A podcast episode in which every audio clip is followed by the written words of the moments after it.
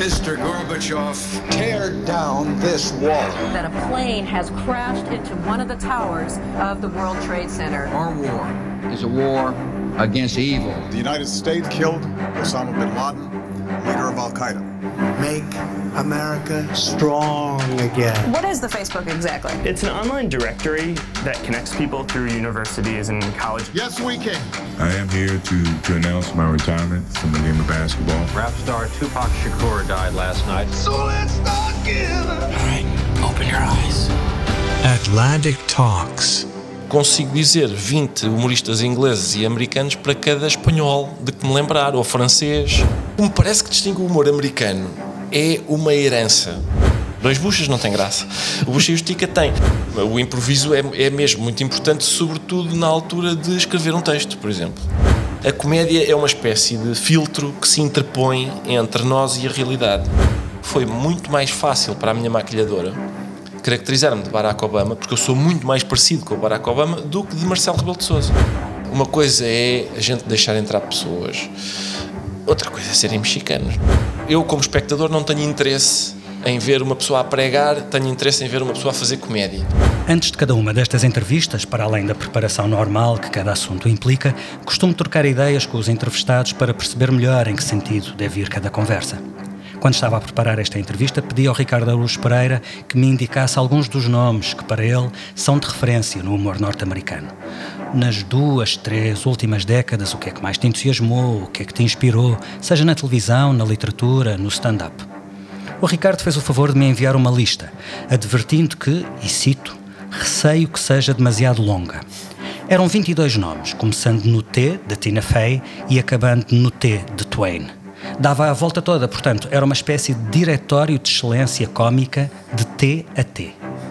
Não devem caber todos na mesma conversa, admitiu o Ricardo. E por que não, pensei eu. Vamos tentar, sem pressão, Ricardo. Hoje vamos falar de humor, de comédia, do humor que se faz nos Estados Unidos e de como influencia o humor que se faz por cá e, mais do que isso, a maneira como vemos o mundo. A comédia, como quase tudo na cultura e no entretenimento, também tem formatos, tem tendências, tem modas. Muitas delas, talvez as dominantes, vêm do outro lado do Atlântico, dos clubes de stand-up comedy The Village e de Brooklyn. You're not allowed to say you hate New York. Because people go, what do you mean you hate New York? It's the greatest city on earth. What? And they always do it the same way. They always look slightly off to the side like a cult member. It's the greatest city on earth. What? Dos late night shows e dos late late night shows e dos outros talk shows que viram do avesso os assuntos do momento.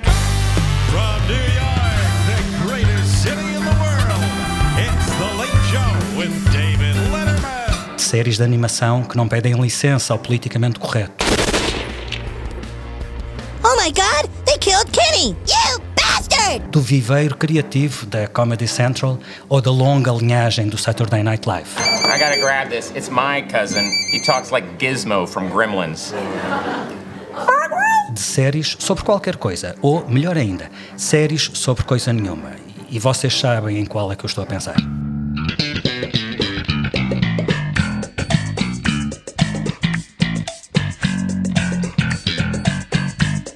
Vamos falar disso tudo, ou se calhar a conversa toma um rumo completamente não planeado e falamos de outra coisa qualquer porque temos liberdade para isso. Ah, também vamos falar de liberdade.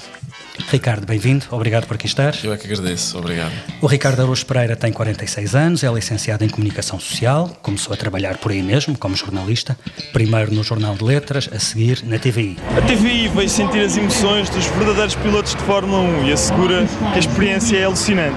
Ainda mal refeito destas velocidades virtuais, Ricardo Araújo Pereira para a TVI. Depois as emoções passaram a ser outras. Ele era mais rir. Juntou-se às produções fictícias do Nuno Artur Silva e dedicou-se à escrita humorística.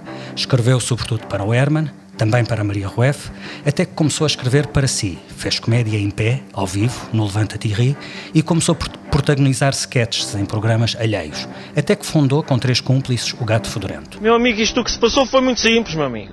O que se passou é que eu chego aqui e sou imediatamente confrontado com certas e determinadas situações que eu venho lá de baixo, dizem-me que não sei o quê. Chego cá em cima, dizem-me, ah e tal. E eu digo, então mas em que é que ficamos, meus amigos? É que isto assim não. Não vos vou amassar com a história a partir daí, apenas constatar que o Ricardo se tornou o humorista mais relevante do país, com espaço em, neste momento, duas rádios, colunas de opinião em jornais e revistas cá e no Brasil, e programas de televisão disputados pelos vários canais. No meio disto tudo, ainda tem tempo para ver o trabalho dos outros. Descobriste recentemente algum humorista novo que te tenha entusiasmado? Uh Ora bem, só uma pequena correção. Eu, eu, na verdade, o Jornal de Letras foi depois da TVI. A TVI foi ainda durante o curso e eu já tinha percebido durante o curso que o jornalismo não era de facto para mim, a menos que fosse um jornalismo muito especial como o do Jornal de Letras. Obrigado pela correção, Ora, até é porque jornalismo é rigor. Exato. Uh, assim, recentemente, vamos lá ver, talvez o mais recente de todos, seja, é, provavelmente o mais novo, é um, é um tipo chamado Bo Burnham. Estamos a falar dos americanos ainda, não é? É um americano chamado Bo Burnham, é um, é um humorista uh, bastante surpreendente. We all want love. How many single ladies out there looking for love tonight? Yeah, woo that sadness out. Some more where that came from. Ele faz um tipo de stand-up eh, bastante invulgar, joga com as próprias convenções do stand-up, daquilo que é eh, que se espera quando se vai a um espetáculo stand-up e tal. É, é, possível que o Bo Burnham tenha sido o, assim, o mais recente e também a Tig Notaro. I like when people make that noise after they laugh.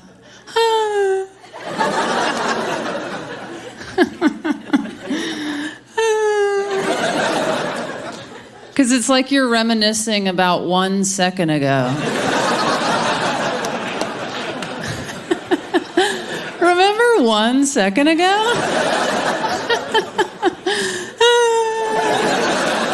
yeah, yeah, I do.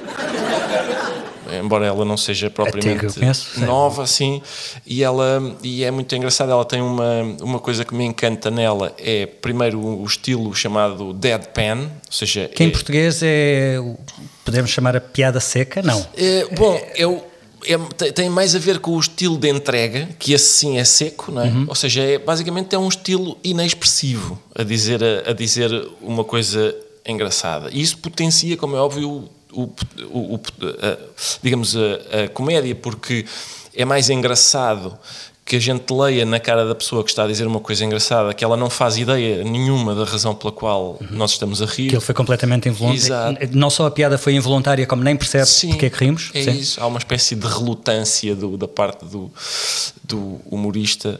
Um, e, e sim, e, e, também outra coisa que é a absoluta precisão dela. Ou seja, ela tem um texto, é possível, isso é um exercício curioso, é pôr o nome dela no YouTube, descobrir, descobri-la a fazer o mesmo texto em ocasiões diferentes e perceber como aquilo, como as pausas, as respirações, as, as hesitações estão quase todas, estão quase ao milimetricamente colocadas no mesmo sítio. Hum.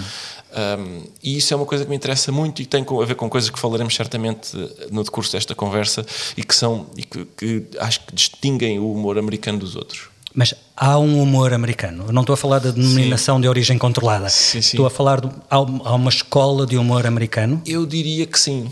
Eu diria o que, que é que o distingue? E que não é por acaso que ele é tão avassaladoramente presente nas Repare, nós estamos aqui, nós estamos em Portugal.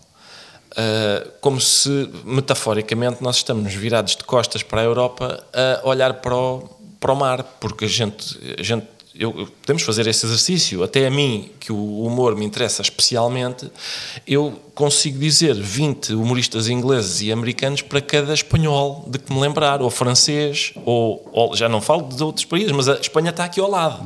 Está aqui mesmo ao lado. Isso não tem a ver com o peso da cultura anglo-saxónica que sim. ganhou nas últimas décadas em Portugal? Tem. É porque antes era muito mais francófona e mais europeia. Sem dúvida. Víamos comédias francesas, víamos comédias italianas, é espanholas, não sei se eles ainda as fazem, os é franceses verdade. fazem, mas não tem assim muita graça que eu vi, confesso. Sim, isso é verdade. E, é, e também e eu acho que tem a ver, obviamente, com o facto de sermos cada vez mais todos culturalmente, digamos, americanos, não é? E ingleses, um, ou enfim. Uh, mas, e por exemplo, é curioso que a, a, comédia viaja mal, não é? Viaja mal quer no tempo, quer no espaço. Ou seja, nós temos. Se eu, eu posso fazer uma piada muito engraçada sobre. sobre bom, há uma coisa óbvia, não é? Que é sobre o cavaco. E eu escrevo-a no, no, no, Folha de São Paulo e ninguém ri daquilo, porque os, os brasileiros não sabem quem é o cavaco. Mas, há, mas não, é, não, é, não é apenas isso. Eu posso fazer uma coisa sobre, digamos, um, um costume, uma maneira de ser que nós temos e que os brasileiros não têm, muitas vezes até, às vezes até palavras. Tenho que estar, quando estou a escrever a crónica da Folha de São Paulo, vou, vou procurar no Google a ver, deixa ver se os brasileiros têm esta expressão. E usam esta palavra. Sim, uhum. se eles dizem, por exemplo, pôr os pontos nos is. Na semana passada dava-me dava jeito que eles dissessem e eles dizem pôr os pingos nos is. Uhum. Enfim, lá torci aquilo da maneira que me, que me foi conveniente. Mas. Um, Sim, viaja mal no espaço por causa disso, porque as pessoas em cada país têm uma experiência uhum. que é diferente das pessoas de outros países, ou tinham, não é? cada vez mais, se calhar, isso vai esbatendo, e viaja mal no, no tempo. A gente hoje lê uma comédia do Aristófanes e, e provavelmente ri muito menos do que riam as pessoas para quem ela foi feita, porque nos faltam referências, faltam uma série de coisas. Uh, não tem a ver apenas com o facto de não sabermos as, quem são as pessoas a quem ele está a referir, tem a ver com o facto de se viver de uma maneira diferente temos outras referências até de costumes hoje do que naquela altura. Mas eh, é curioso, por exemplo, constatar que uma série como o The Office, que é uma série inglesa na origem sobre o mundo do trabalho, tornou-se uma exportação. exatamente, é a série tem um. Mais, exatamente, hum. é o franchise maior da história. E portanto, há, há, a edição, há a versão americana com o Steve Carell, exato. mas julgo que há em França, na Alemanha, Alemanha julgo que no Canadá, Israel Japão, também. Japão, exatamente. E fazes ideia como é que resultou noutros países? Eu acho Imagino que, que só conheces a americana, não sei se conheces mais alguma. Não, exato, não conheço mais nenhuma, mas aparentemente para ter sido reproduzida então, em vários outros sítios eh, foi teve que, teve que ser bem sucedido. Já agora, é? qual é que preferes, a inglesa ou a americana? É, epá, é difícil escolher, porque embora... Rica Gervais ou sim, Steve Carell? Embora, embora a série americana, eh, e desculpa, inglesa tenha sido uh, uma, digamos, uma iluminação naquela altura, quando aquilo apareceu, de facto, era um objeto muito estranho. There's good news and bad news. The bad news is Neil will be taking over both branches and some of you will lose your jobs. Yeah. Oh, yeah. God. On a more positive note, the good news is I've been promoted. You're still thinking about the bad news, aren't you? Yeah. There's no good news, David. It's only bad news and irrelevant news. Yeah, that's not a phrase, though, is it? I couldn't come out and go, oh, I've got some bad news and some irrelevant news. Não era frequente a gente olhar para aquilo e, e haver ali, por exemplo, momentos de aborrecimento, que não, eram, não só não eram retirados, como eram aproveitados para fazer deles matéria cómica. E, portanto, e havia um desconforto, não é? Sim, havia um desconforto. Gostas de desconforto no Gosto, sim, gosto. E havia um desconforto que provavelmente ia para além do que era. Hum. É, é, possível dizer que, se calhar, na, na comédia inglesa, o Steve Coogan é uma espécie de pré-história do Office, porque ele também apostava bastante nesse tipo de. Uh, ou seja, no potencial que o desconforto tem para para criar. Naquele caso, talvez o desconforto, quer dizer, estou a pensar nisso agora, conforme falamos, talvez o desconforto tenha a ver com a proximidade que aquelas situações têm com a vida real. Com Aquilo vida é demasiado é parecido com é a vida isso, num sim. escritório. E era é? aí que eu queria chegar, é de facto, de facto, eh, aquilo é feito em Inglaterra, mas pelos vistos, planetariamente, as pessoas reconhecem e identificam-se. O que contraria a tua teoria de, de que, que, o viaja mal. viaja mal. Ou, e, e só se aproxima neste, nesta, nisto porque, de facto, eh, porque é que viaja bem? Porque culturalmente os países começam a ser cada vez mais parecidos pelo menos, por exemplo, o ambiente laboral, se calhar, e, e, especificamente o ambiente laboral de escritório, se calhar atravessa uh, uh, os países e, e, portanto, é mais fácil as pessoas relacionarem-se com hum. isso. E, portanto, isso é de facto contrariante. E tudo isto para responder ah, à pergunta que ainda não teve resposta: certo. o que é que distingue o humor americano? E como parece que distingue o humor americano é uma herança. São, há várias coisas a primeira coisa é, se calhar, uma herança do espírito do vaudeville. Ou seja, é aquele, aquele teatro do século XIX e princípios do século XX, onde, por exemplo, no princípio do século XX, muita gente teve o seu tirocínio, como os irmãos Marx, uh, o Abbott e Costello, e, e, muita gente teve o seu, o seu, o seu, digamos, o seu campo de treino. E o que, é que, o que é que me parece que é o espírito do vaudeville? É, uh, digamos, a, a, adesão a dois valores estéticos que eu acho que continuam a ser importantes no humor americano hoje e que se calhar, nos, e se calhar é por isso que o tornam tão fulgurantemente, uh, digamos, avassalador, abafando todos os outros, que é, esses valores estéticos são a, velocidade e a eficácia. Ou seja, o espectador do vaudeville, basicamente o vaudeville era uma espécie, num certo sentido, era uma espécie de programa da manhã. O que interessava no vaudeville era vender o calcitrim da altura, uma banha da cobra qualquer, um produto que de facto protegia as articulações, na verdade não as protegendo. Como é que se mantinha o espectador interessado nos momentos em que se vendia o calcitrim? Era com hum, momentos de magia, ilusionismo, eh, duplas cómicas. As duplas cómicas eram importantes porque, porque dessa, dessa uh, dinâmica entre um tipo chamado straight man e o outro, que é, o, que é aquele de quem a gente se ri. Essa né? tensão entre contrastes. Essa tensão, uhum. Exatamente, esse contraste é fundamental. É o Bucha e o Stica, não, uhum. não, não, são dois buchas. Dois buchas não tem graça. O Bucha e o Stica tem. O, G, o Jerry Lewis e o, e o Dean Martin têm graça, se forem dois, Jerry Lewis não tem. Ou seja, a gente precisa de ver o Dean Martin, que é o nosso padrão de, de sensatez e de normalidade, para que depois o Jerry Lewis de facto brilhe. E há uma coisa curiosa nesses tempos do vaudeville, que era o straight man, ou seja, o Dean Martin, ganhava mais do que o, do que o, do que o aquele que, do que, faz, o palhaço. do que o palhaço. Ou seja, a divisão da, da bilheteira era 60-40 a favor do, do, straight man, por duas razões, isso é curioso. A primeira é que era muito difícil encontrar um straight man. Era muito difícil arranjar Palhaços um tipo... há muitos. Exatamente. exato. Era, era muito difícil arranjar um tipo que soubesse fazer competentemente aquelas coisas do desculpe, não estou a perceber a sua questão. Desculpe. Ou seja, o Vítor de Souza. O Vítor de Souza, arranjar um Vítor de Souza para o Herman era difícil arranjar um tipo que tivesse, que emprestasse uma gravitas àquele papel do. Desculpa, o senhor está-me a dizer que. Sem, sem, sem cair na caricatura e mantendo ali uma. E sem se desmanchar. sem se desmanchar, sem, e sem querer, sem querer dizer quando é que eu brinco? Quando é, que, quando é que é a minha vez? Isso era difícil. Portanto, é, essa é uma das razões pelas quais ele recebe 60 e o palhaço, o palhaço recebe 40 é porque é difícil de o arranjar. A segunda é ainda mais curiosa, que é, é uma forma de o indemnizar pelo facto do outro receber as gargalhadas todas.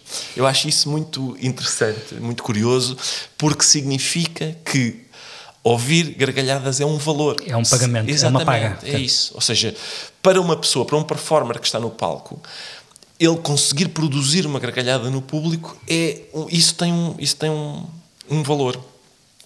Isso é curioso. Agora, o que, é que me, ah, o que é que me interessa no espírito do vaudeville sobre a velocidade e a eficácia?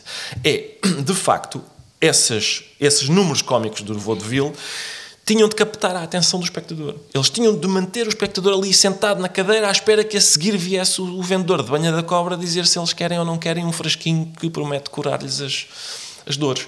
E, portanto, como é que se obtém essa atenção do espectador? Com velocidade, ou seja, não o aborrecendo, uhum. tem que ser... Sem tempos mortos. Exatamente, uhum. sem tempos mortos. E é por isso que ainda hoje as, as sitcoms americanas, por exemplo, têm um, quase uma, uma obrigação uh, de ter uma gargalhada a cada, sei lá, uhum. 15 segundos, 20 segundos, etc coisa que provavelmente noutros pontos do mundo uh, não é tão valorizado, ou seja, as coisas podem ser um pouco mais espaçadas. É o contrário do The Office. Exatamente. Desse ponto de vista, sim. Sim, sim exatamente. Uh, e, portanto, uh, tem que ser rápido e, segundo, tem de ser eficaz. Essa questão da eficácia, da comédia como uh, objeto que tem uma eficácia distingue-a de várias outras, de, se calhar das outras artes todas. Ou seja, Pode gente... haver aí uma questão cultural eh, norte-americana mesmo. Sim, é, é, toda, sim, sim. é toda uma, uma economia, uma capacidade de produção orientada para a eficácia, para a eficácia. talvez até mesmo no, na comédia. Até na comédia, exatamente. E é, é muito fácil a gente constatar isso. Quer dizer, a gente pode.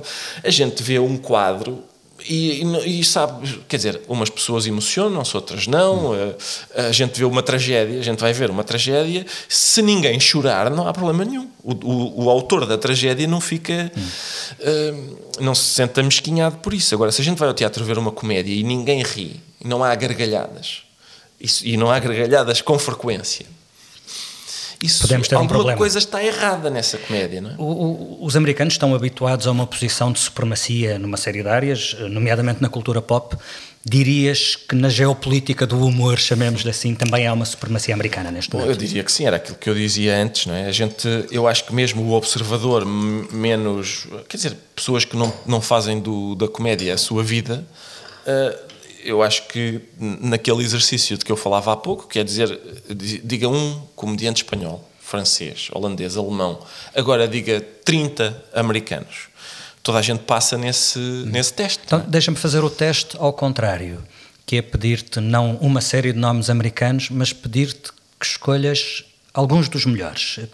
Sim, uma coisa mesmo a matar. Hum. Quem é para ti o maior comediante americano da atualidade? Há um? Consegues encontrar, não, identificar um? É difícil dizer um, até porque, eh, até porque há várias, eh, digamos, eu, eu diria que, por exemplo, que a Tina Fey está, está no, no, no pódio. Screw everybody out here! Liz Lemon is having a party! And there ain't no party like a Liz Lemon party, because a Liz Lemon party is mandatory! Se calhar não é uma escolha muito evidente, mas parece-me que o que ela tem feito uh, a justifica, hum. mas por exemplo... A Tina Dave... Fey que vem de uma, de uma das grandes linhagens do humor norte-americano que é o Saturday, que Night, é o Saturday Night Live. que é, que é obviamente, que tem obviamente tem uma inspiração no vaudeville tão bastante tão óbvia, óbvia também, uhum. sim. Uhum.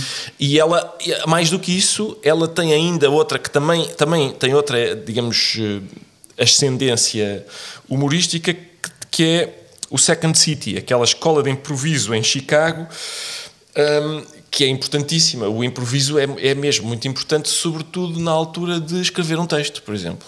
A gente, eh, esse é o processo, o processo de escrita de texto é basicamente um tipo que está a improvisar durante oito horas hum. e a gente vê os dois minutos que ele escolheu desse improviso longuíssimo foi, foi uh, escolhendo apenas a. Isso é aquela máxima, julgo, do Mark Twain, de que escrever um bom improviso dá muito trabalho. Dá muito é trabalho, isso, sim, é? exatamente. E aquela, aquela frase de desculpa lá ter escrito uma carta tão longa, mas não tive tempo para, para a tornar mais curta, de facto. Para a tornar mais curta é preciso mais tempo. Hum. E, e, portanto, sim, a Tina Fey por um lado, sei lá, por outro, o, o Dave Chappelle uh, parece-me muito importante. Ok, pedi, pedi um, já vais em dois, talvez travássemos por aqui. Consegues escolher a melhor série de comédia televisiva nos últimos 30 anos? Opa, nos últimos 30 é muito difícil, porque há, os candidatos seriam o Seinfeld, que é uma, uma espécie de. que foi de facto uma. Eu acho que produziu aquilo que o Office produz agora também. É uma coisa. As pessoas ligaram a televisão e pensaram: eu nunca tinha visto uma coisa assim. What are you doing? What? Did, did you just double dip that chip? Excuse me? You double dipped the chip! Double dipped? What, what, what are you talking about? You dipped the chip, you took a bite, and you dipped again. So? That's like putting your whole mouth right in the dip. Look, from now on, when you take a chip, just take one dip and end it. Well, I'm sorry, Timmy. But I don't dip that way. How you don't, huh? No. You dip the way you want to dip. I'll dip the way I want to dip. Give me the chip! Hey, hey, hey! Give me the... É a tal série que é sobre coisa sobre nenhuma. Sobre coisa nenhuma, exatamente. Hum. Então, isto era possível. Era é possível fazer isto, uma série sobre coisa nenhuma, em que amigos estão a conversar, na verdade, sobre, às vezes, sobre. Basicamente, eu acho que é o, é o ponto central daquilo, é muitas vezes o que o Seinfeld oferece e o que o Larry David oferece na série que ele faz, faz agora uhum. é filosofia complexa sobre minudências. Às vezes ele detém um olhar que a, que a gente chamaria filosófico, porque há, porque há ali muitas, muitos daqueles diálogos às vezes nos soam a, a diálogos socráticos, não é? de, de, em que a, a, a maiêutica está ali a ser Achas que sim? Eh, só, só falta dizer, achas que sim, Fedon, mas não te parece que.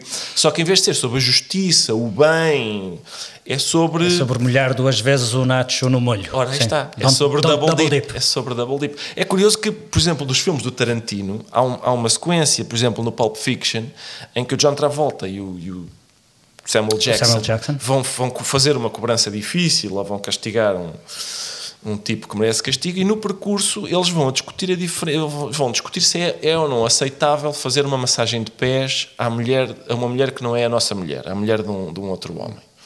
E esse é um diálogo em que está ali em causa a maiêutica socrática em que eles vão sendo, eh, eles vão eh, contrapondo os argumentos um do outro até chegar a uma conclusão. E isso tem esse potencial cómico, não só por causa da circunstância em que dois gangsters uhum. vão discutir uma minudência, mas também porque eles vão, eles estão de facto empenhados em argumentar uh, seriamente acerca de uma coisa pequena. Isso é muito curioso. Muitas vezes o, aquilo de que falámos há pouco, por exemplo, do Bucha e do Stica, por exemplo, do straight man e do outro, a comédia é muitas vezes feita desse exercício muito simples de pôr uma coisa ao lado de outra coisa.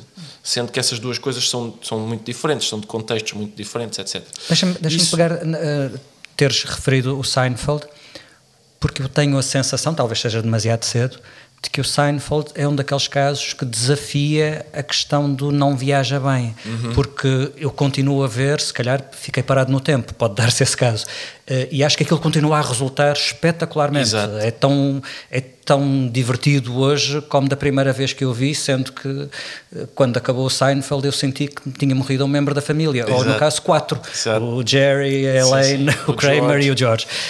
Um, porque é que aquilo, qual é o segredo? É, Bom, Eu acho que portanto, são, são duas coisas. A, a primeira é nós, nós conhecemos aquela gente porque nós somos praticamente assim. Nós já não há aquela coisa de eles estão vestidos como nós nos vestimos, eles estão. Ou seja, não há, não há grande, muitas coisas no Seinfeld que não façam parte da nossa vida e, portanto, a gente relaciona-se com aquilo. Segundo, porque o, o, o que o Seinfeld fala, aquilo de que o Seinfeld fala, é de coisas que basta ser pertencer à raça humana para, para perceber. Ou seja, não são. Às vezes a gente vê, por exemplo, o John Stewart e se calhar tem alguma dificuldade quando ele fala do governador de um Estado eh, específico. o Seinfeld fala de minudências universais. Sim, o Seinfeld fala de ser mesquinho, nós todos sabemos o que isso é. Se fala de, de, de estar embaraçado porque eh, se encontrou uma ex-namorada no cinema e não, e não queria, e nós sabemos o que isso é.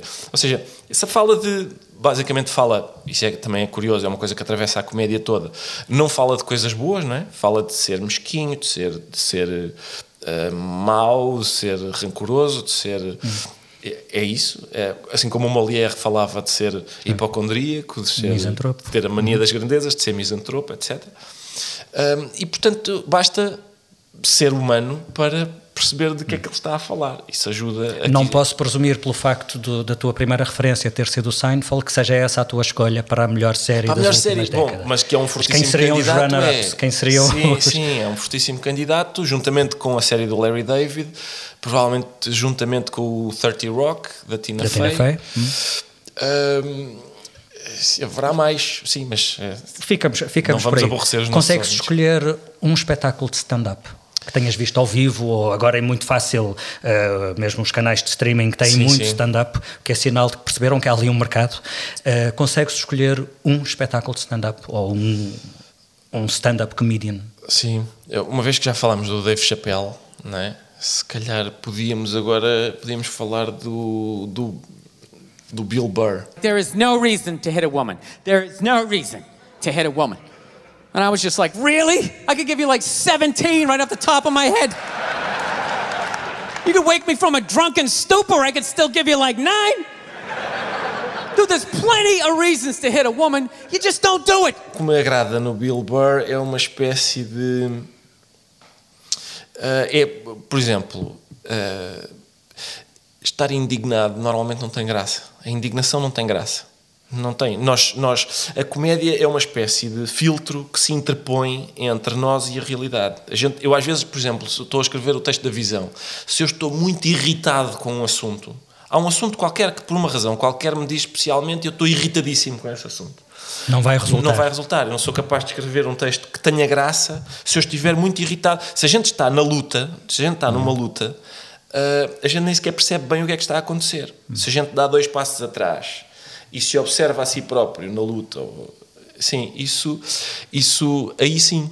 Aí sim estamos em condições. É por isso que, por exemplo, a ironia é basicamente é isso, é um filtro. É, é eu, eu, eu, na verdade, estou a falar do assunto, mas fazendo o exercício. Com os tais passos atrás. Com os tais passos atrás, exatamente. Isto a propósito do Bill Burr. A propósito do Bill Burr, o que ele, o que ele consegue é a proeza de estar indignado, coisa que rara, raramente tem graça, mas conseguir, ou seja, ele consegue esse afastamento mantendo uma espécie de eh, irritação, a maior parte das vezes simulada, e depois também não tendo uma coisa que começa a ser hoje bastante fácil e que se, e que se agradece, que é tendo, digamos, desfaçatez para dizer coisas que não são admissíveis no salão. E hoje o salão tem cada vez mais regras, não é? Cada vez mais difícil dizer alguma coisa no salão sem indignar sem alguém. indignar alguém. E isso é ótimo, não é? Para, tem este lado positivo, que é para a comédia é excelente. A partir do momento em que toda,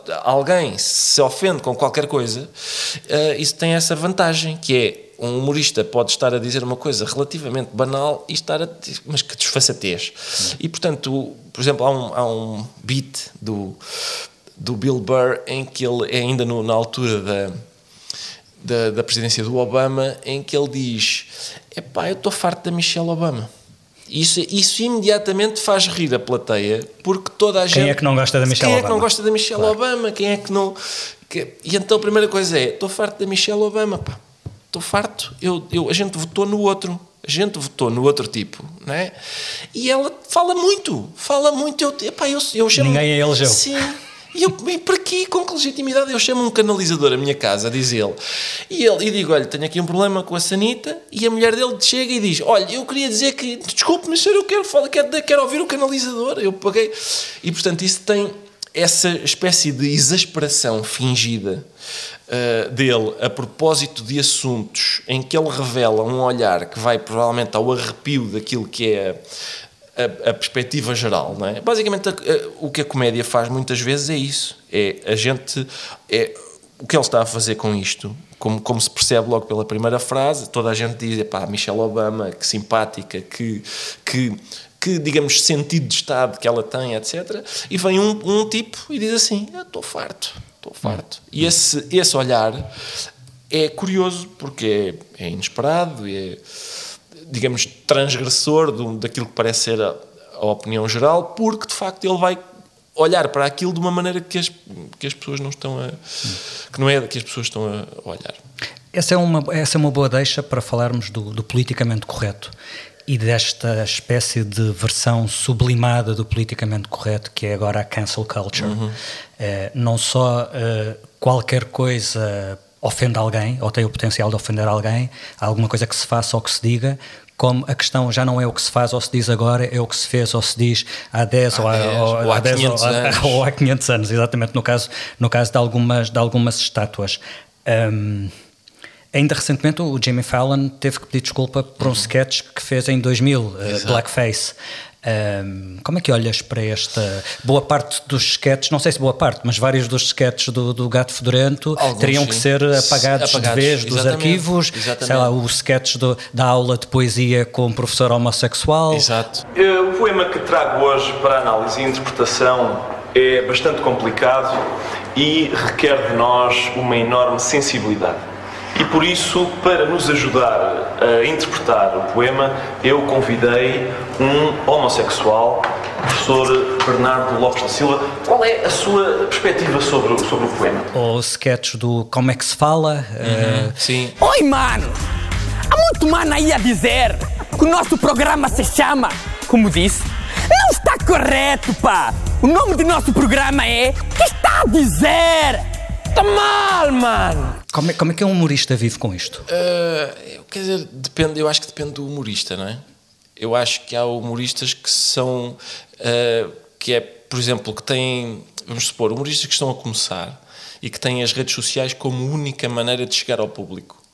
Uh, às vezes têm, deitam-lhes abaixo a página do Facebook, porque alguém se organiza e, e, e isso deitar abaixo a página do Facebook parece uma coisa de sumenos importância. Bom, para mim é certamente, até porque nem sequer tenho Facebook. Agora, para uma pessoa em que, para quem o Facebook é a única ferramenta para chegar ao público, isso basicamente é cortar-lhe uh, a palavra, não é? E portanto, isso é que tem, outros humoristas, isso tem um lado curioso, quer dizer, é, era aquilo de que falávamos antes.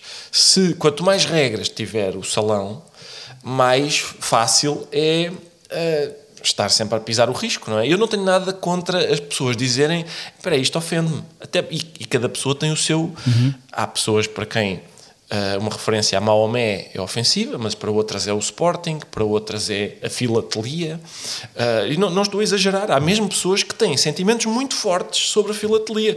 E eu não sou ninguém, nem eu nem ninguém, acho eu. É, é alguém para dizer: olha, eu, eu realmente admito que as pessoas tenham sentimentos muito fortes sobre Maomé e sobre Maomé, então fica fora de questão comédia. Agora, filatelia, tenha paciência. Não, não há hipótese, não é? De, de alguém dizer, eh, fazer uma hierarquia de sentimentos profundos das pessoas, de, de coisas que as podem ofender. E, portanto, eu acho que Tu tens, não há alternativa. tu tens zonas de exclusão. Há assuntos sobre os quais não fazes humor. Eh, bom, eu Como há- princípio, como regra. Não, como princípio eu não diria isso. Eu, eu diria que há, se eu não tenho nada de engraçado para dizer sobre uma coisa, e eu, eu até hoje, ah, por exemplo, há um, há um assunto, há um assunto que me parece especialmente delicado, ah, que é quando uma criança morre. Quando uma criança morre, ah, eu tenho muita dificuldade em, em. Não tenho nada contra quem faz, quem Não consegue, consegues é imaginar consegue. nada de divertido para dizer sobre aquilo. Exatamente. Eu tenho alguma dificuldade, não estou a dizer, olha, este é o limite. Não estou a dizer, nem sequer para mim. Ou seja, a tua resposta é que não há zonas de exclusão do Exatamente, humor. exatamente. É bom é que haja alguma coisa de divertido. Exato. Tenhas alguma coisa de Sim, divertido. sim, sim. E a tua resposta era a mesma há 15 ou 20 anos. Eh, Era, a sim, era. evolução desta do politicamente correto, esta cancel culture, fez-te repensar essas Ah, fronteiras? não, não fez. Aliás, respondendo àquela pergunta, por exemplo, isso é verdade. É verdade que muitas vezes eu eh, fiz aquilo a que se chama, a meu ver erroneamente, blackface. Porque blackface é, uma, é, uma- é um tipo de, de maquilhagem muito específico que se usava, por exemplo, nos tempos do vaudeville, em que as características dos negros eram exageradas. Eram caricaturas. Exatamente. Uhum. Blackface não tem nada a ver com uma pessoa caracterizar-se de negro. Ou seja, eu já fiz de Barack Obama e devo, devo dizer que foi muito mais fácil para a minha maquilhadora caracterizar-me de Barack Obama, porque eu sou muito mais parecido com o Barack Obama do que de Marcelo Rebelo de Sousa. Para eu fazer de Marcelo Rebelo de Sousa são horas de maquilhagem, para fazer de Barack Obama é muito mais rápido, é muito mais fácil. Hum, e portanto, uma pessoa estar caracterizada de negro não é blackface. Há um livro do Eric Lott, é um, é um estudo Uh, digamos, eu acho que é o estudo central para quem quer saber alguma coisa sobre blackface, chama-se Love and Theft. E logo pelo título a gente percebe que a história é mais complicada do que parece, porque, porque a, a história do blackface tem a ver com isso, com, digamos, uh, roubo de certas características, uh, mas também com amor a essas características. E há, ele argumenta no livro que, por exemplo, pessoas como o Al Jolson fizeram bastante pela, pela ideia de que os negros devem estar presentes no palco. visibilidade para dos a negros. visibilidade dos negros, sim. Hum, isso é curioso, ou seja, é bastante mais complicado do que apenas dizer o senhor caracterizou-se de negro, isso é blackface, logo isso é racismo. Aliás, há um fenómeno muito curioso. Eh, Muitas minorias ou grupos sociais que sentem que são tratados de forma injusta, muitas vezes tiveram voz graças, entre outros, aos comediantes. Nos Estados Unidos, isso é, é bastante evidente. Eh, Muito do humor americano que nos chega é altamente progressista, protagonizado por negros, por mulheres, por homossexuais, às vezes até imagine-se mulheres negras homossexuais, o que, é- o que é um jackpot. Eh, Deram voz a muitos, a muitos movimentos, o Dave Chappelle, de que tu falaste, em relação ao, eh, à condição de negro, ao Black Lives Matter. eh, Exato. e de repente surgem outras vanguardas ainda mais progressistas que acusam os anteriores de não terem sido suficientemente vocais ou suficientemente progressistas. Exato. E não há como sair daqui. eh, rir é o melhor remédio. É, Ah, é curioso até perceber que uma, pessoa- uma figura como o Dave Chappelle, não é?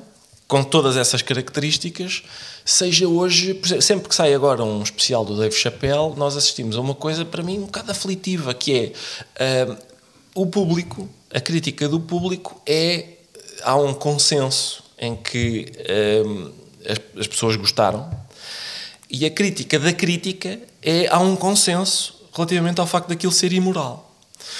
O primeiro, é, o primeiro ponto é olhar para um objeto humorístico e criticá-lo do ponto de vista da moralidade. Se aquilo é moral ou não é. Se é moral rir daquilo ou não. Hum, e portanto, e, e por outro, esse divórcio entre, o divórcio bastante radical entre o público e a crítica. Aliás, o mesmo aconteceu com, o- com o Ricky Gervais, que é inglês, mas que atuou nos Globos de Ouro nos Estados Unidos. Suponho que pela última vez. Provavelmente pela última vez. Isso é curioso. não parece que porque- ele vai voltar a ser convidado, pelo menos a julgar, a julgar pela cara do Tom Hanks. Exato. e é curioso ver como isso atravessa também, por exemplo, os, a, a Michelle Wolf, em princípio, atua pela, foi, encerrou. Também a participação do- dos humoristas no, no Correspondent Dinner. Uh, o António pelos vistos, encerrou a participação dos cartunistas na, na versão internacional do, do, New York Times. E, portanto, são tempos bastante inquietantes desse hum. ponto de vista.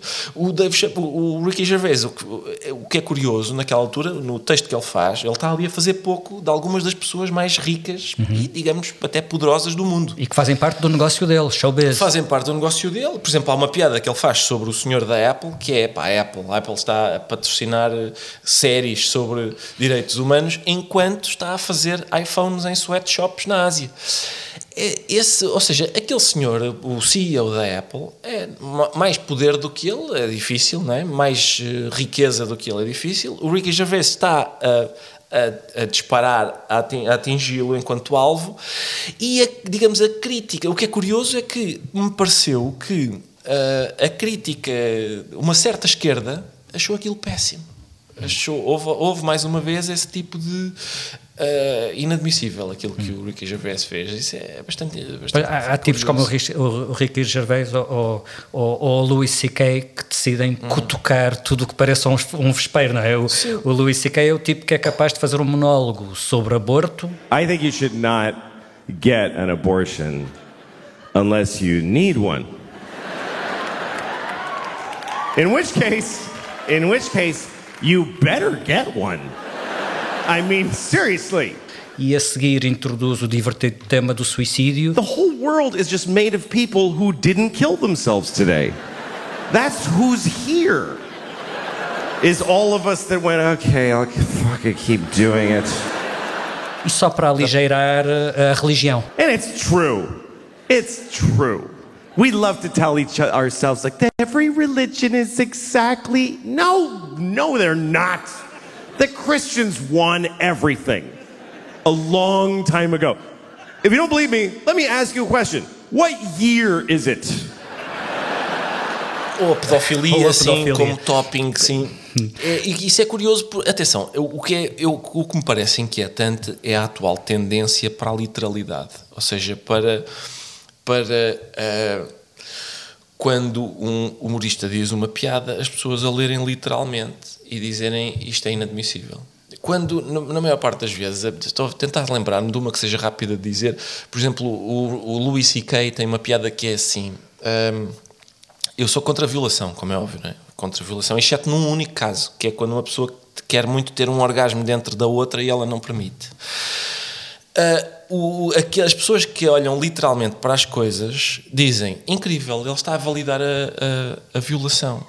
Quando o que essa piada significa, na verdade, é visto o que eu fiz, viste, viste como é. Como, aquela é uma piada sobre o Louis C.K., sobre a, eh, a, eh, o modo como ele. A, eh, a, maneira como ele raciocina uh, ser, ser bastante deficiente. Hum. Uh, portanto, aquilo é possível dizer que não é uma piada sobre violação, é uma piada sobre o Louis C.K. Há outra da Sarah Silverman, ela conta isso na biografia dela.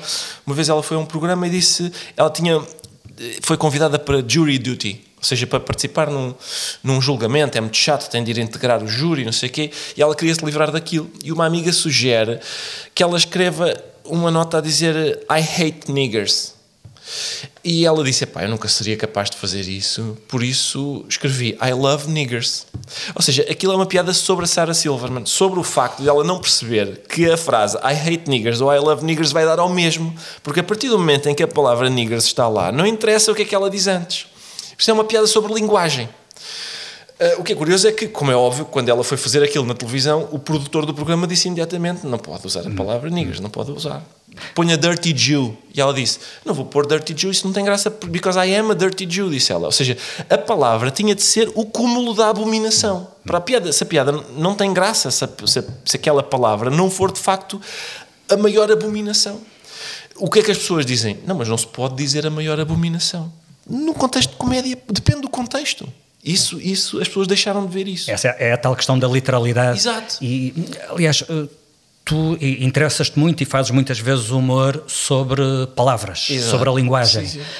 Um, e, e, aí aproximas-te de, um, de, uma outra área de atividade que vive de palavras, que é a política. Uhum. Na política, dizer é fazer. Uma é palavra faz, as palavras uhum. fazem coisas. Sim, um, eu não sei como, como, é que estão os rankings hoje em dia, mas a política já destornou o sexo e as sogras uh, como tema de comédia. Bom, a, a, política sempre, atravessou sempre os. atravessa o tempo como, como tema de comédia uh, importante, não é? E não é difícil perceber isso, porque, porque me parece que é. Primeiro, é saudável as pessoas rirem-se dos seus dirigentes. Uh, uh, pessoas autoritárias consideram que não, não me refiro apenas a ditadores, mas pessoas autoritárias em geral uh, consideram que não, que não é. Eu tenho ouvido agora, dito por pessoas hoje, que se calhar aquilo que a gente faz desacraliza o poder. Hum. Eu, eu, o próprio poder é uma chatice, Exato. porque o riso afasta o medo, não é? Exato, e, portanto, sim. sem o medo, o poder pois, é menos eficaz. Eu, eu diria, o meu primeiro impulso é para considerar que desacralizar o poder é, é bastante positivo. Hum. Mas há pessoas que acham que não. O aborto é proibido, mas pode-se fazer, mas é proibido. Mas pode-se fazer, só que é proibido. O que é que acontece a quem o faz? Nada. É proibido, mas pode-se fazer. Só que é proibido. Portanto, posso fazer um aborto? Pode. Mas não é proibido? É. E o que é que me acontece? Nada. Olha, olhando para os Estados Unidos, uh, o Donald Trump é bom para o negócio do humor ou é só ou é concorrência desleal? Pois eu tenho dúvidas em tenho dúvidas. Não chegaste ainda a uma resposta sobre essa? Não, eu acho que primeiro eu acho que toda a gente preferia não ter Donald Trump como Uh, menos os eleitores dele. Menos os eleitores dele, aqueles fanáticos da primeira hora, sim. Mas, uh, mas uh, mesmo para, para, os humoristas, eu acho que aquilo, aquilo começa a ser, ou, ou, já é há bastante tempo, um,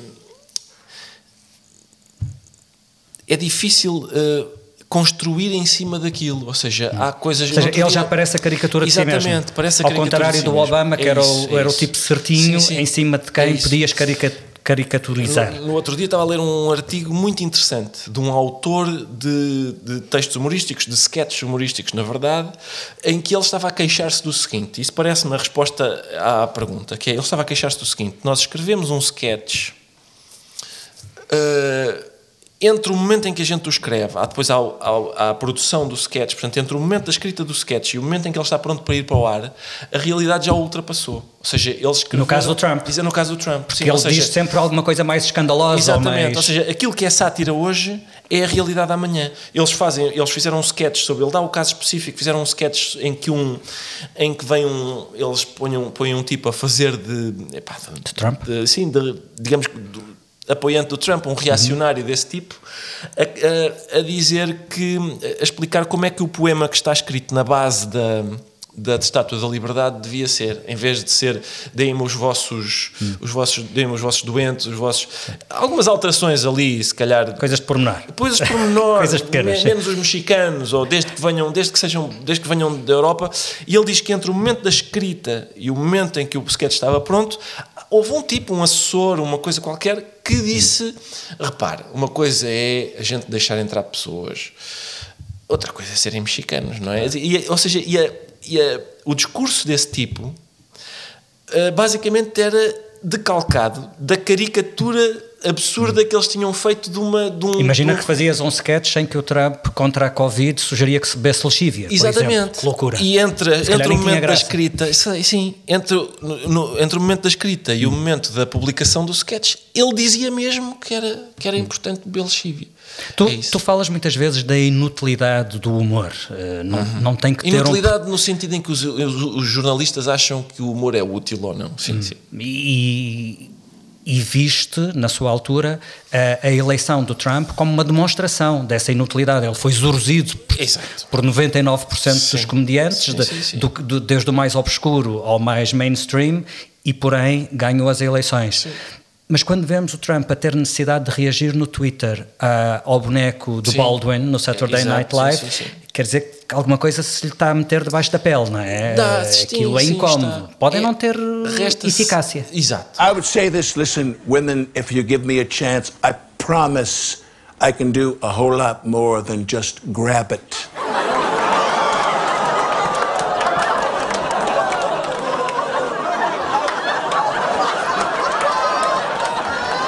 I can also bop it, twist it, and pull it. Resta saber se aquilo lhe faz algum mal. Eu não duvido que ele ache que lhe faz algum mal, que ele fique com mal perder, sim. Eu duvido é que faça de facto mal. Ou seja, há pessoas, às vezes as pessoas dizem assim. Tem um efeito eleitoral. Exato, tem um efeito eleitoral. co- Como, esse não é o, último, o único exemplo. Atenção, é apenas o mais obviamente eh, demonstrativo de que numa sociedade como a nossa há várias vozes. A comédia, há estudos até que demonstram que, que as pessoas eh, entendem a comédia como, mesmo que adiram àquilo que está a ser dito pelo humorista, há uma coisa que, os, que esses, nesse estudo é chamada discounting cue, que é as pessoas dão um desconto, um desconto porque dizem, ah, ok, certo, isto está muito bem observado, mas é uma piada. Uh, Ou seja, uh, descontando que se aquilo fosse dito num contexto, digamos, sério, se calhar teria outro valor para as pessoas do ponto de vista argumentativo. Mas isso é muito curioso. Essa, essa ideia de que uh, não é o único exemplo, não é? Portanto, em, em- por exemplo, na altura em que o John Stewart era considerado o principal crítico do, do, do, do George Bush Jr., o, o Bill O'Reilly convidou para o seu programa e disse: Tu vais ter, um, vais ter um papel nestas eleições, tu vais. Isto é que é triste. E depois, não só não teve, como o George Bush Jr. nessas eleições foi reeleito com 10 milhões de votos a mais do que tinha sido da primeira vez. Os, o Stewart e o Colbert deram várias entrevistas à revista Rolling Stone a falar sobre, digamos, a falta de. o que isso significa, de, o, que, o que é que o humor na verdade faz, ao contrário do que as pessoas estão convencidas que o humor tem um grande. No outro dia estava a ver, era- olha, era o Nuno Artur Silva, precisamente, que estava a falar sobre isso, estava a dar uma entrevista ao Expresso, parece-me, e ele estava a dizer, estava a falar sobre que eu dizia, que é o, sobre isso, sobre o humor não tem o poder que as pessoas normalmente lhe atribuem. É muito exagerado, é muito sobrevalorizado o poder do humor. O humor não faz isso, ou seja, não impede eleições, não, não faz isso. E o Nuno estava a dizer: Bom, é verdade, mas o humor pinta o bigodinho. Pinta o bigodinho, vai lá e pinta o bigodinho no, no político. A minha questão é a seguinte: são duas. Primeira, que efeito é que isso tem?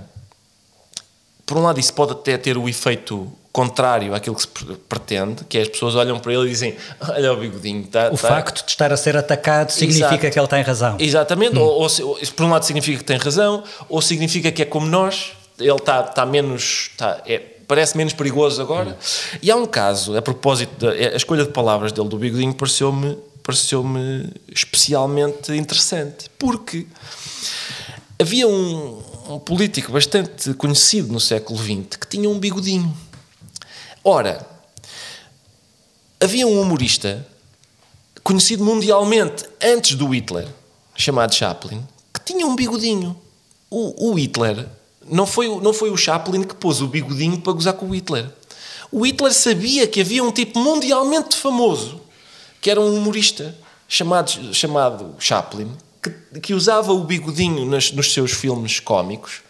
E porém, E porém, ele não disse, bom, se calhar vou tirar o bigodinho, não é? Para não parecer o Chaplin. Sim, o Chaplin dizia, este tipo tirou-me, tirou-me, roubou-me o bigodinho. Havia uma das, assim que o Hitler aparece, há uma canção em Inglaterra chamada Who is this guy that looks like Charlie Chaplin? Um, sobre o Hitler. É isso, é, o Chaplin estava estabelecido como, aqui, aquele bigodinho estava estabelecido que era cómico. E, no entanto, isso não fez com que o Hitler dissesse, espera, como é evidente, a eficácia de uma coisa não põe em causa a necessidade de que essa coisa seja feita e bem Exatamente, feita. exatamente. E a questão coloca-se em relação ao humor, que é o teu negócio, como se coloca em relação ao jornalismo, que é o meu. Eh, E cada vez mais, eh, aliás, os dois planos têm-se cruzado. Eu, dos melhores trabalhos de fact-checking e de accountability que vi em relação à política norte-americana foi eh, no, no, no, no Daily Show, do Uhum. Jon Stewart. Um, trabalho mesmo muito bem feito. Os trabalhos do John Oliver, Uhum. ele tem eh, jornal, é jornalistas na sua equipa, Exato. faz investigação aprofundada, simplesmente entrega as suas conclusões de uma maneira diferente da exato. dos. Tu vês essa interpenetração com eh, a comédia a entrar nos terrenos do noticiário Sim. e por outro lado os noticiários a ficarem aos poucos cada vez mais parecidos com programas de entretenimento. Pois, exato. Eu acho a segunda preocupante.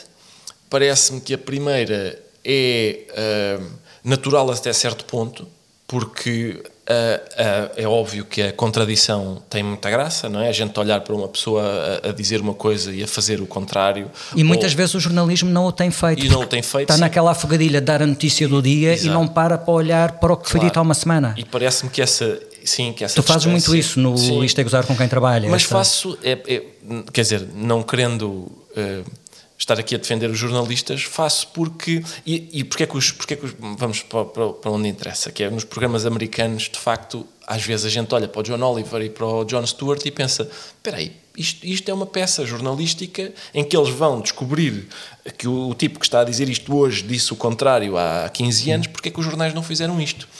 E a razão provavelmente é porque há muito mais orçamento para programas de entretenimento do que para programas jornalísticos. É possível que o orçamento do Jon Stewart seja, ahm, seja bastante maior ah, e que ele se possa dar ao luxo de estar a fazer, ah, a perder tempo a ver aquilo, enquanto os jornalistas têm que estar a ver isso, o que é que ele disse agora, o que é que, o que, é que vai, há uma conferência de imprensa amanhã, etc.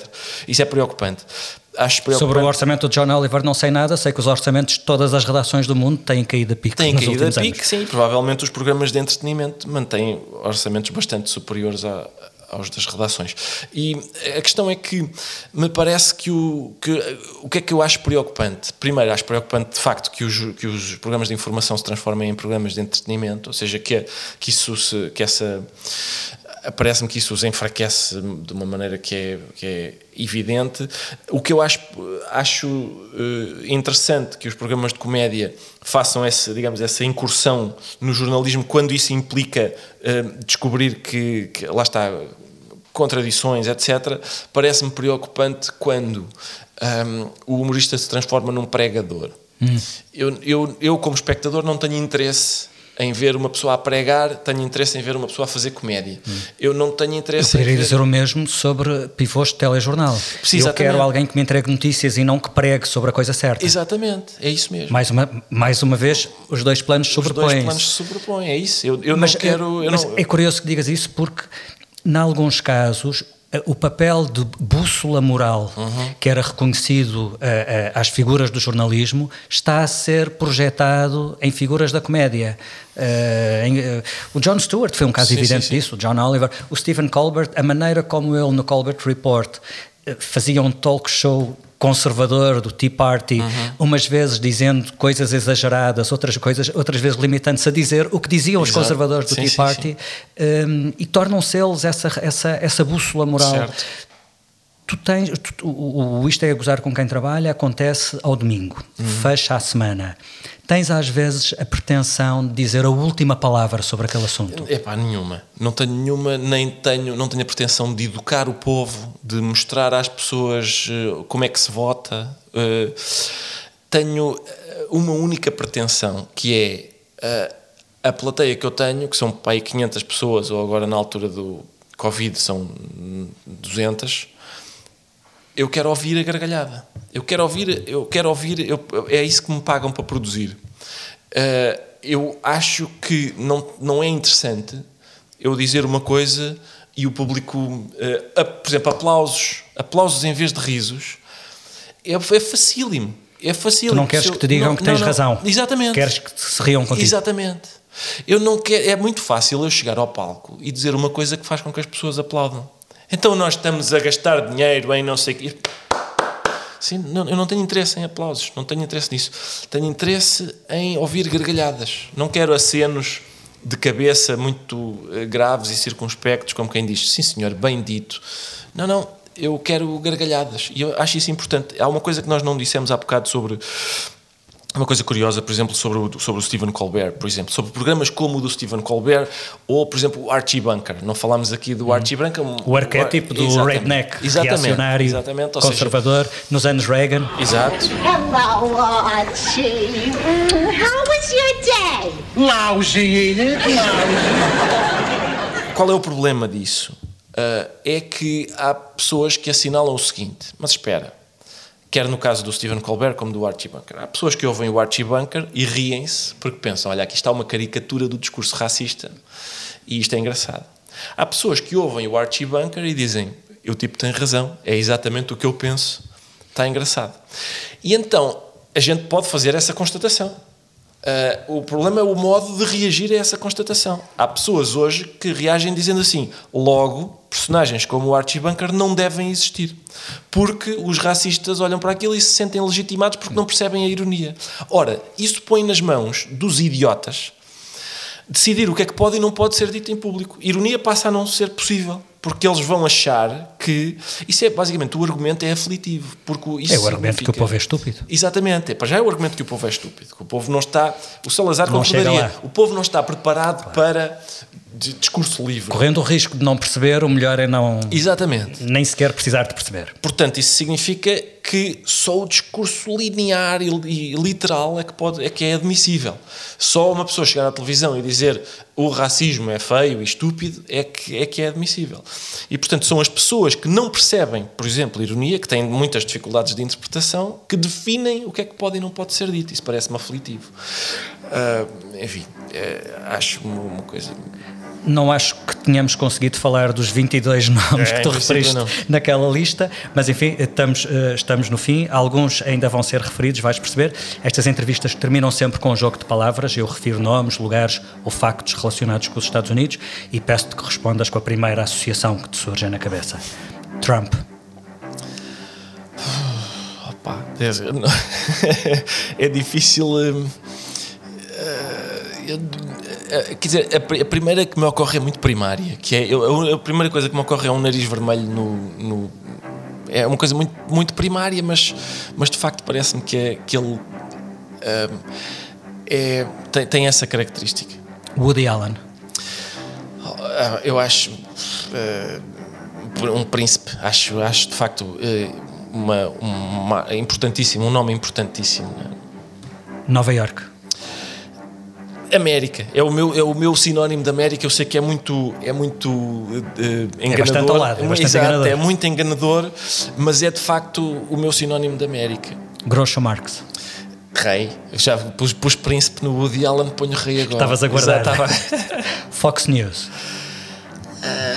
Fake news, eu diria que é, é, uma, é uma estação de propaganda, é uma estação, parece-me uma estação de propaganda, e fico, atenção, fico bastante aflito quando outras, ah, para, de- para, digamos, para contrabalançar, resolvem fazer ah, propaganda ao contrário. Isso, lá está, é, é- a gente precisa, precisava de facto de ter alguém em quem confiar e não de, de dois polos eh, que estivessem a recorrer às mesmas estratégias. Mark Twain. Ora bem, já, agora, imperador, só me sobra imperador, não é? Muito bem, terminamos com Mark Twain e damos a volta ao T. Falámos da Tina Exato. Fey e do Twain. Ricardo, obrigado pela tua Ora, disponibilidade. eu é que agradeço. Atlantic Talks tem produção áudio do Paulo Castanheiro. Eu sou o Filipe Santos Costa. Voltamos na próxima semana e já a seguir tem uma pista sobre quem é o nosso próximo convidado. Aquilo que temos que continuar a, a construir é essa rede de Silicon Valleys digitais eh, em que a Europa se tem que posicionar e não na construção especificamente de um Silicon Valley aqui ou lá. Até lá.